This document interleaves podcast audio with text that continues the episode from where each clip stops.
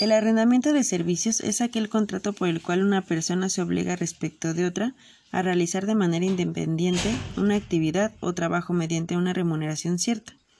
El contrato de arrendamiento de servicios se define en el artículo 1544 del Código Civil, junto al de obra al establecer en el arrendamiento de obras o servicios, una de las partes se obliga a ejecutar una obra o a prestar a la otra un servicio por un precio cierto.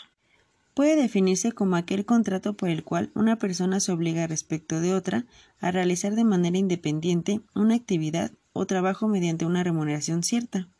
En esta línea inciden los artículos 1583 al 1587 del Código Civil, dedicados al arrendamiento de servicios.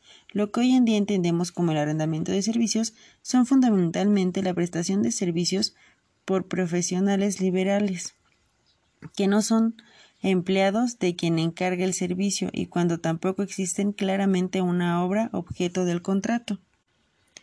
La diferencia entre el contrato de obra y el de prestación de servicios viene dada por el objeto del contrato, según sea la actividad en sí misma considerada, contrato de servicios, o el resultado que se ha de obtener de dicha actividad, es decir, la obra.